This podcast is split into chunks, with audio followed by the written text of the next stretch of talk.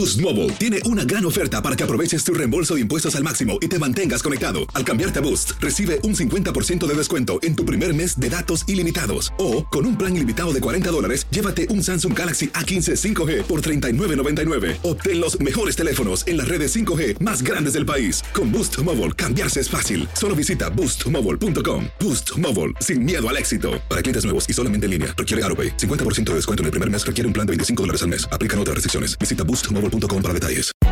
Hay gente a la que le encanta el McCrispy y hay gente que nunca ha probado el McCrispy. Pero todavía no conocemos a nadie que lo haya probado y no le guste. Para pa pa pa. Lucero junto a José Ron protagonizan El Gallo de Oro. Gran estreno miércoles 8 de mayo a las 9 por Univisión. Y de las mejores. Univisión Reporta es un podcast de euforia.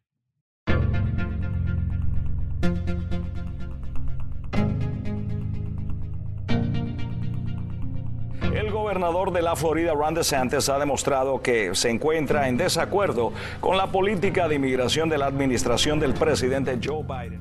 El 14 de septiembre, el gobernador de Florida, Ron DeSantis, trasladó a 48 migrantes venezolanos desde San Antonio, en Texas, hasta la isla de Martha's Vineyard en Massachusetts para protestar contra las políticas migratorias del gobierno que encabeza Joe Biden. Un portavoz de DeSantis dijo que el transporte de inmigrantes se hizo de manera voluntaria. Y varias organizaciones civiles calificaron este operativo como un desprecio a la vida humana. ¿De dónde salieron los fondos para este operativo? ¿Qué pasó con los migrantes cuando llegaron a su destino? ¿Cómo puede influir esta decisión en la carrera electoral de DeSantis? carrera política a futuro. La periodista del New York Times, Patricia Massey, nos va a ayudar a entender esta y otras inquietudes sobre la estrategia migratoria del gobernador de Florida. Las críticas realmente fueron muchísimas contra el gobernador de haber usado a 48 personas que no tenían idea de la politiquería americana y que quedaron, digamos, en un limbo. Hoy es miércoles 2 de noviembre, soy León Krause y esto es Univision Reporta.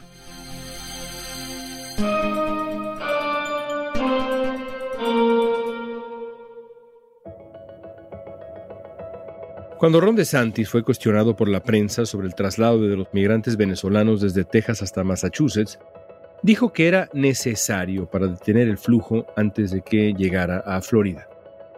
Este polémico momento sucedió en el marco del mayor éxodo de venezolanos que se ha registrado en la historia. Patricia Massey es la jefa de la oficina del New York Times en Miami y ha seguido muy de cerca este caso.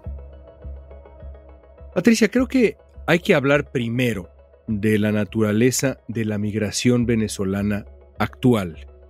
¿Cuál es el perfil de los inmigrantes venezolanos que están llegando a Estados Unidos en números tan considerables?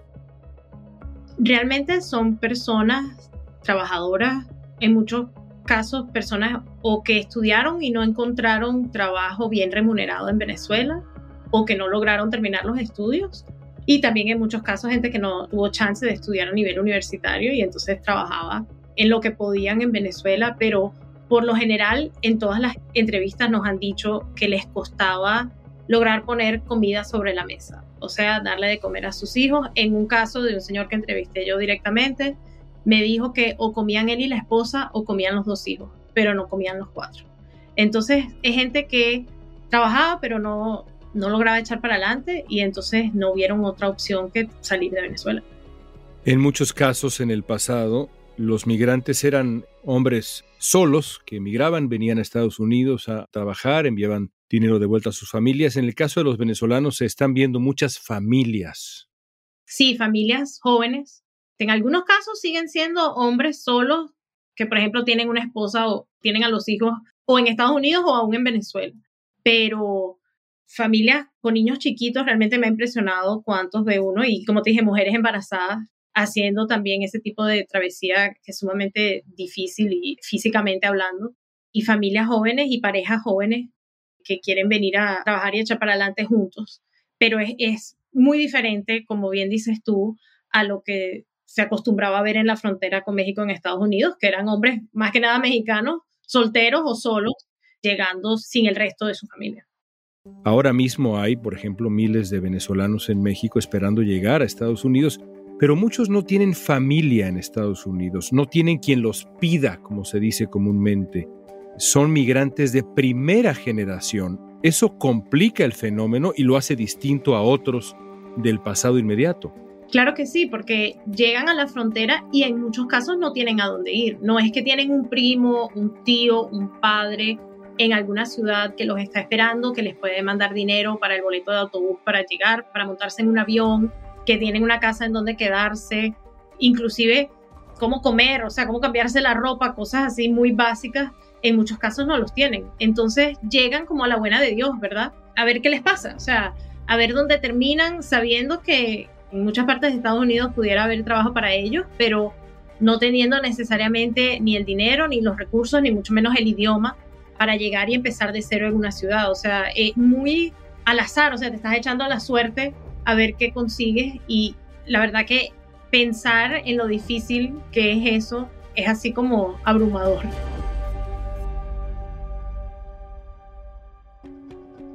Hablemos de lo que ocurrió con Ron DeSantis. Ustedes en el New York Times han seguido esto a detalle. ¿Cómo y cuándo es que Ron DeSantis, el gobernador de la Florida, comienza, digamos, a planear, a gestar esta idea de transportar migrantes hacia Martha's Vineyard. ¿Cómo nace esa idea? Sabemos. Nuestros colegas han reportado que en la administración del expresidente Trump se habló en algún momento sobre si se podían mandar los migrantes a otras partes de Estados Unidos, digamos a las llamadas ciudad santuario, que decían que estaban dispuestas a darle la bienvenida a los migrantes con los brazos abiertos. Pero nunca se hizo bajo la administración Trump por varios problemas que pensaban que podían tener, entre ellos temas legales. Hace más de un año el gobernador de Santis empezó a hablar sobre esto, a decir que deberían mandar a los migrantes que, según él, la administración del presidente Biden estaba mandando a Florida, que los deberían mandar a, Delaware, al estado de donde es el presidente, o a Washington o a Nueva York o cualquier otro de estos destinos donde hay demócratas que se jactan de hablar bien de la inmigración, pero que no tienen que lidiar directamente en muchos casos con los inmigrantes. Realmente estos vuelos que vimos en aviones privados charter que llevaron a 48 venezolanos de San Antonio, Texas a Martha's Vineyard. Eso se empezó a gestar hace unos meses, después de que la legislatura estatal de la Florida pusiera en el presupuesto estatal 12 millones de dólares, creo que fueron para que el gobierno de Florida mandara a migrantes, o sea, sacara a migrantes de Florida y los mandara a otros estados. Aquí, por supuesto, el tema es que los migrantes estaban en Texas. Ese es el punto central, quizá, al menos de este episodio. ¿Cómo ocurrió el traslado? Porque, como bien señalas, no estamos hablando de migrantes que estaban en Florida, donde gobierna Ron DeSantis. Eran migrantes que estaban en Texas, donde gobierna Greg Abbott. ¿Cómo fue la ruta? ¿Cómo fue ese traslado? Lo que pasó fue que el gobierno de DeSantis contrató a una mujer para que buscara a los migrantes en San Antonio fuera de un albergue de migrantes y los reclutara, digamos, para montarse en estos aviones para ir a Martha's Vineyard. Esa es la respuesta sencilla a tu pregunta. La respuesta más complicada es que el gobernador de Florida, Ron DeSantis, dijo que se dio cuenta que no era fácil conseguir a los migrantes en Florida, porque cuando cruzan la frontera, llegan a Florida, según él, de a unos y de a dos, o sea, en carros privados, alguien que les da la cola, una familia en un autobús, no llegan en grupos, porque cada cual hace su propio destino. Entonces, al no poder conseguirlos en la Florida, al no poder pararlos en la frontera, en la autopista, en el panhandle de Florida. Se fue a buscar migrantes a otro lado. Se fue a buscar migrantes a otro lado. Entonces, lo que logramos reportar es que los migrantes salían de este albergue, se conseguían con esta mujer y les preguntaba si querían montarse en un avión para ir a Boston. Y como no en muchos casos estas personas no tenían a dónde ir, no tenían plan, no tenían dinero, pues dijeron que sí. Y no tenían idea de que estaban formando parte de una maniobra política del gobernador de la Florida. Te ofrecen estadía tres días con piscina, te ofrecen una tarjeta para comida, te dicen que te van a sacar a un viaje donde te van a llevar a un refugio. Los migrantes venezolanos dicen, lo han dicho a quien quiere escucharlos, que fueron engañados. ¿Qué les ofrecieron? Les dieron algo así que parecía como un panfleto que decía que en Massachusetts había servicios para migrantes como ellos que les iban a ayudar a conseguir dónde quedarse, conseguir trabajo, etc. Esto no era un panfleto del gobierno de Massachusetts ni de Martha's Vineyard, fue algo que hizo la administración del gobernador de Santis o la persona que contrató como para venderle a los migrantes de que iban a ir a un sitio mejor, a un sitio donde iban a tener más oportunidades. Pero cuando llegaron a Martha's Vineyard se encontraron que nadie los estaba esperando. O sea, que solo porque en Massachusetts hay oficiales políticos electos que hablan bien de los inmigrantes no significa que están preparados para absorber, recibir a 48 migrantes que llegan a las 3 de la tarde entre semana un día X. Entonces se sintieron engañados porque al llegar no sabían qué hacer, no sabían a dónde ir. Perla Huerta fue un personaje clave en el traslado de los migrantes a Massachusetts. Al regreso veremos quién es esta misteriosa persona.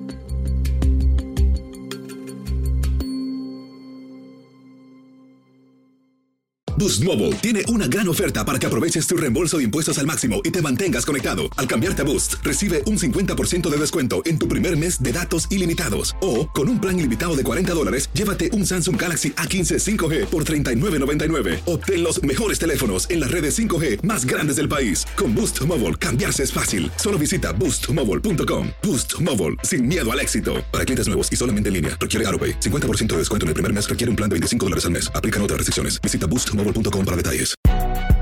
Si no sabes que el Spicy McCrispy tiene Spicy Pepper Sauce en el pan de arriba y en el pan de abajo, ¿qué sabes tú de la vida?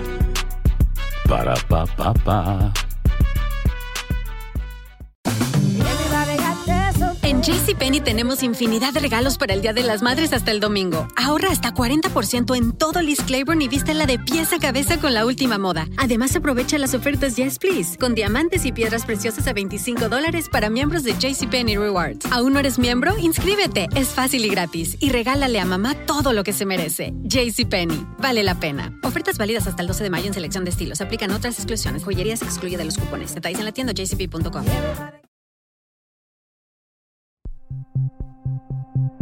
Platicamos con la periodista Patricia Massey del New York Times. Entre los testimonios de los migrantes que fueron trasladados salió a relucir que una mujer los había contactado para ofrecerles el viaje y beneficios al llegar. Una investigación del New York Times reveló que se trataba de Perla Huerta, una ex médico de combate y agente de contrainteligencia del ejército. Hay un personaje clave en todo esto al que ya hacía referencia, una mujer identificada en su momento simplemente como Perla y que hoy sabemos que se llama Perla Huerta. ¿Quién es Perla Huerta? Que sabemos. ¿Y qué papel jugó? Porque hasta donde tengo entendido, nadie ha podido hablar con Perla Huerta. No hay una entrevista con Perla Huerta. Ha sido uno de esos personajes que buscamos los periodistas, pero que sigue siendo, si no indescifrable, al menos imposible de encontrar en un cara a cara. ¿Qué sabemos de ella? Logramos identificarla porque, como bien dicen, los migrantes decían que Perla era la que les había dicho sobre estos vuelos para ir a Massachusetts. Y eventualmente a través de varias fuentes, incluyendo migrantes que la identificaron por fotos, logramos dar en su nombre. Perla Huerta es una mujer de 43 años que reside, o por lo menos residía en Tampa, en Florida, y hasta hace poco era militar activa en Estados Unidos. No sabemos bien cómo llegó a tener este trabajo, a ser contratada de alguna manera por el gobernador Ron DeSantis y su administración. Sabemos que tiene lazos familiares a San Antonio y obviamente habla español. Según algunos migrantes, ella lo que hacía era pararse en los estacionamientos, fuera del albergue en San Antonio, fuera de un McDonald's, de un Home Depot, buscando a migrantes como ellos. O sea, realmente ese era su trabajo había gente que estaba en el supermercado o cerca de un McDonald's en la calle y básicamente los individuos que se acercaron a ellos. Ella me ofreció la chica que le acepté la ayuda, me dijo que nos iban a, ofrecer la estadía, a donde íbamos a llegar, que no me preocupara eso porque iba a tener vivienda. Pero como bien dices, al no haber logrado contactarla, no hemos podido preguntarle pues cómo pasó esto, en qué momento le dijeron, mira, está esta oportunidad de trabajo, quieres trabajar para nosotros. Eso todavía es una gran pregunta que tenemos pendiente en este caso. En los días posteriores a lo que ocurrió, el eh, diario Miami Herald, que ha seguido esto paso a paso, se preguntaba en portada si Ron DeSantis había hecho esto, y estoy parafraseando, para proteger a Florida o más bien para obtener algún tipo de rédito político. ¿Qué responderías tú a esa pregunta? Creo que el gobernador de Santis diría que él tuvo que hacer esto porque la política migratoria federal no funciona, porque piensa que han llegado demasiados inmigrantes indocumentados bajo la administración Biden y al hacer esto, pues le ha demostrado a gobernadores de otros estados liberales democráticos que hay un problema real y que los estados del sur, especialmente Texas, han tenido que lidiar con problemas que estos otros estados del noreste de Estados Unidos no se imaginan. Defensores de los inmigrantes acusan al gobernador de violar la ley de la Florida y contemplan tomar acciones legales. Los están enviando a un estado donde ellos quizás no estén autorizados en estar, porque ellos pusieron quizás otra dirección o otro estado en esa solicitud de asilo. Pero las críticas realmente fueron muchísimas contra el gobernador de haber usado a 48 personas que no tenían idea de la politiquería americana y que quedaron, digamos, en un limbo al llegar a Martha's Vineyard y no saber qué les iba a pasar. Y en algunos casos, mira, hay muchos migrantes que están contentos que alguien les ofrezca transporte para salir de Texas porque no tienen a dónde ir, es caro y quieren ir a sitios donde haya más oportunidades. Ese no es tanto el tema. El tema es que los migrantes mismos dijeron sentirse usados. No saber que eran parte, digamos, de un juego de ajedrez político entre un gobernador que está tratando de hacer quedar mal a un presidente. Y, por supuesto, estamos en temporada de campaña. El gobernador de Santis está postulado para la reelección. Esto no se puede ver dentro de un vacío sin política. Siempre hay política en las acciones de los políticos cuando están en campaña electoral y logró cambiar el tema, ¿verdad? O sea, logró que se empezara a hablar a nivel nacional e internacional de la política migratoria del presidente Biden. Entonces, en ese sentido, tuvo el éxito político que quiso tener. El gobernador Ron DeSantis gastó 1.56 millones de dólares por dos vuelos, uno a Martha's Vineyard y otro a Delaware, el estado del presidente Joe Biden. CNN obtuvo registros de que el estado de Florida hizo pagos equivalentes a un millón y medio de dólares a una empresa de vuelos charters llamados Vertol Systems, esto por el traslado de los migrantes. Además, había planes de hacer otros vuelos desde San Antonio hasta Illinois y Delaware, que finalmente no se llevaron a cabo. Ahora, más allá de la intención política, existe la pregunta de si hubo un mal uso de fondos estatales, si estos fondos que se habían dirigido para lidiar, digamos, usemos ese verbo, con eh, la migración irregular, indocumentada en Florida, se usaron de manera correcta cuando en realidad los migrantes, como nos explicabas, estaban más bien en Texas. ¿Hay alguna conclusión ya sobre si estos fondos fueron mal usados? Aún no, hay un senador estatal del Partido Demócrata que presentó una demanda legal justamente por este tema. El senador estatal es abogado y piensa él mismo argumentar el caso en la corte porque al haber formado parte del debate político que llevó a este presupuesto estatal, él dice que eso no es lo que se debatió ni lo que se permitió hacer y si uno ve el video de cuando se debatió esa parte del presupuesto, efectivamente se habló de que las personas que buscaban asilo político no debían formar parte de estos transportes de inmigrantes fuera de Florida. Entonces, como estos venezolanos se habían entregado a las autoridades federales para presentar su caso de inmigración y estaban buscando asilo político, está ese tema de que, bueno, si eventualmente pudieran ser protegidas, ¿verdad?, por la ley de inmigración estadounidense, entonces, ¿cómo se permitió sacarlos de un estado y llevarlos a otro con dinero de los contribuyentes de Florida? La firma Lawyers for Civil Rights y la organización Alianza Américas presentaron una demanda colectiva en contra del gobernador de Florida de Santis por la movilización de los migrantes. Uno de los abogados demandantes dijo a Univision Noticias que se le acusaría de tráfico humano. Les podemos decir definitivamente que nosotros estamos abriendo una investigación criminal en este caso y vamos a ver qué cargos se vayan a enfrentar las personas que están involucradas con este caso. En San Antonio, Texas, la oficina del alguacil del condado Bexar abrió una investigación para determinar si los migrantes fueron víctimas de algún crimen. He estado recibiendo muchas amenazas, eh, amenazas y mensajes de odio que también han sido dirigidas al equipo legal de los abogados por los derechos civiles. ¿Cómo reaccionó la comunidad venezolana en el exilio? La comunidad venezolana en el sur de la Florida es cada vez más grande, poderosa evidentemente también. ¿Cuál fue la reacción? Mira, hubo muchos que estaban realmente ofendidos y que se sintieron así lastimados, digamos, por un gobierno que el mismo gobernador dijo que, digamos, perfilaron a las personas, o sea, que trataron de buscar un perfil de inmigrante que fuera probable que viniera a la Florida. Y por eso eran todos venezolanos, porque muchos venezolanos tienden a venir a donde hay otros venezolanos, que es el sur de la Florida. Sin ellos saber a dónde iban, les mintió y les dijo que iban a darle vivienda, le iban a dar protección, y los envió a otro estado, a, utilizándolos como fichas de su juego político. Fue voluntario, insiste el gobernador de Florida. Sin embargo, yo creo que también le sorprendió a personas que no son venezolanas o que no son latinos que había venezolanos que estaban a favor de lo que estaba haciendo el gobernador, porque se sienten que las personas no deberían cruzar la frontera, que la política migratoria federal no funciona y que el gobernador tratara de cambiar el discurso para que los otros gobernadores y el presidente vieran lo difícil que es lidiar con la frontera, era algo bueno a nivel macro a pesar de que estas 48 personas estuvieran, digamos, en el medio de la maniobra. Entonces, siempre es difícil decir que una comunidad reacciona de una manera u otra. O sea, las personas son complicadas y tienden a defender a sus líderes políticos, a los que quieren y por los que han votado, ¿no? O sea, es difícil a veces que una persona que sea venezolana haya apoyado al gobernador de Santis, ahorita diga, no, en esto no lo apoyo. O sea, eso en esta época de Estados Unidos que todo es tan, tan polarizado y tan dividido, más difícil conseguir ese tipo de reacción.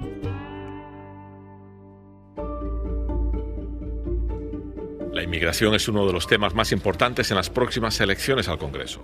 Las organizaciones añadieron que recordarán muy bien ese día al momento de elegir un nuevo gobernador este próximo mes de noviembre.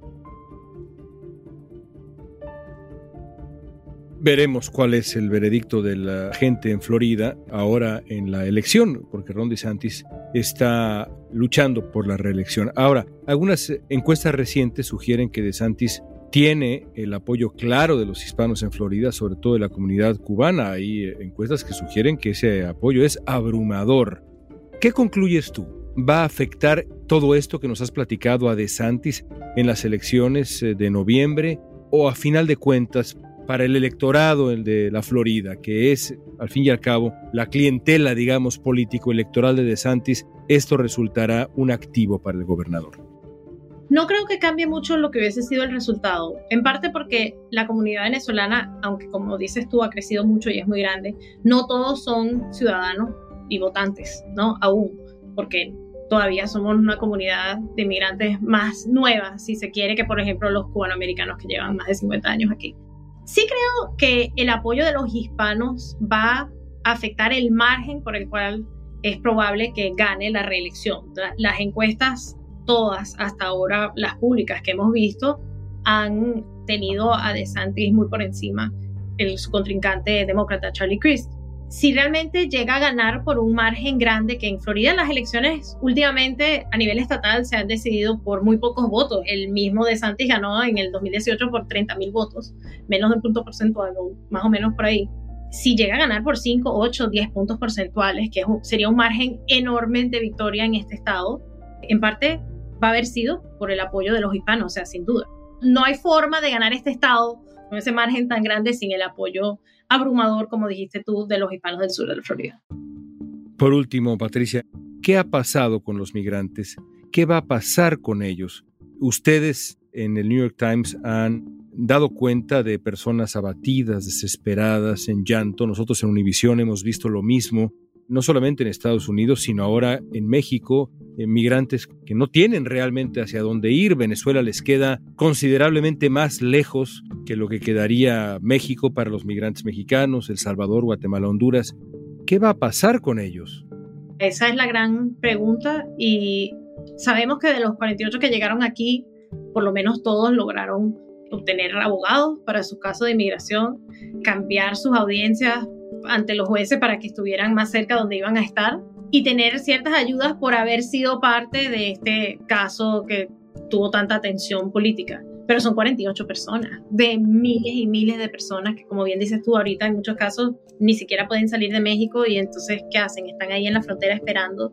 Es una situación en la que los venezolanos no se han encontrado nunca. O sea, cuando yo crecí en Venezuela, Venezuela era un país que recibía inmigrantes de otros países, no que los mandaba para afuera. Entonces, no te sé responder esa pregunta. Los números son muy altos y en una época de campaña política han sido un tema muy candente y no sé qué va a pasar después del 8 de noviembre, después de la elección, si se van a olvidar en Estados Unidos de los migrantes venezolanos o van a tratar de buscar algún tipo de, solución más permanente para ellos. Sabemos que aquí llegan como en olas, ¿no? Los migrantes de distintos países y esta vez nos tocó a los venezolanos, pero no te sé responder esa pregunta. Gracias por tu tiempo, Patricia. Un placer.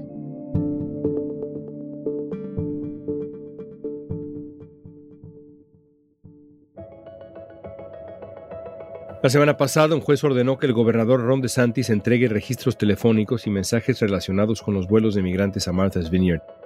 La orden es producto de una demanda que introdujo el Centro de Florida para la Responsabilidad Gubernamental. Los demandantes habían solicitado los registros, pero la oficina del gobernador no hizo pública la información que se le pidió. El juez dio un plazo máximo de 20 días al gobierno de Florida para mostrar esos registros, pero según la NBC, la oficina de Ron DeSantis va a apelar esta decisión.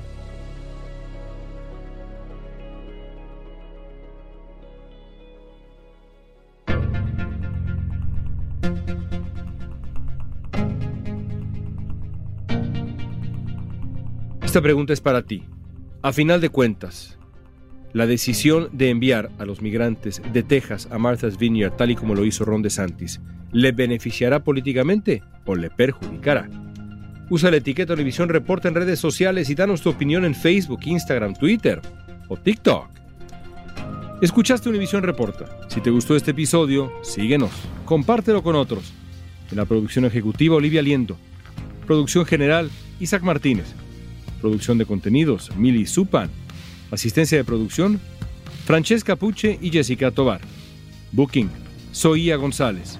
Música original de Carlos Jorge García, Luis Daniel González y Jorge González. Soy León Krause. Gracias por escuchar Univisión Reporta.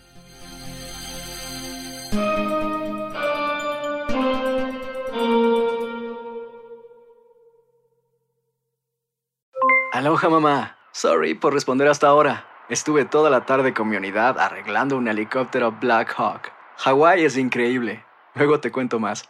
Te quiero. Be All You Can Be, visitando goarmy.com diagonal español.